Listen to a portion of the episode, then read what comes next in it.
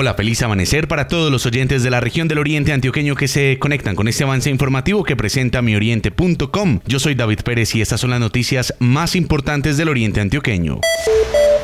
Desde ayer la alcaldía de Río Negro propició un espacio de conversación y diálogo abierto con los diferentes actores sociales, religiosos, económicos, educativos y culturales del municipio, buscando construcciones colectivas. Rodrigo Hernández, alcalde del municipio. Yo creo que es urgente tener esos diálogos precisamente en este momento que afrontamos, es precisamente el momento de decir y escucharnos entre todas las partes, los actores sociales, económicos, culturales, de juventud, todos en general en una misma mesa de diálogo.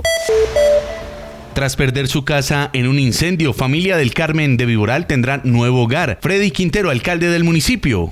¿Se acuerdan de una familia que fue afectada eh, por la quema de su vivienda en la vereda Morros? Pues aquí estamos cumpliendo, ya trayendo parte del material con gestión del riesgo y tenemos bloques, tenemos eh, tejas, tenemos también adobe y queremos decirles que aquí está haciendo presencia la administración municipal y también gente de buena voluntad que se ha vinculado.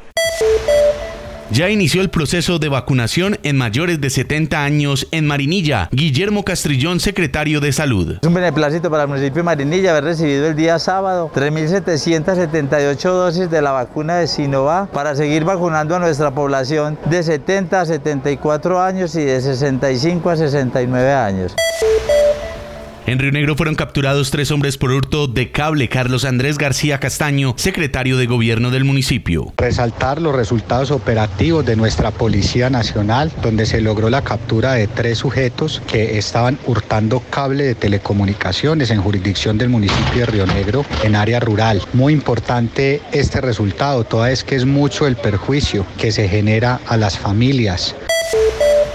Hoy es martes 11 de mayo y según las últimas medidas dictadas por la gobernación de Antioquia para los 125 municipios del departamento, aplicará el pico y cédula para las personas cuyas cédulas terminen en números impares 1, 3, 7 y 9. En el territorio departamental también habrá toque de queda nocturno de 10 de la noche a 5 de la mañana entre el 10 y 19 de mayo. Durante los mismos días aplica ley seca en el horario estipulado por el ente gubernamental.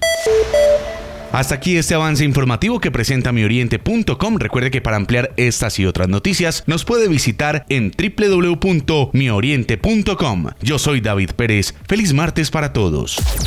Mioriente.com y la radio.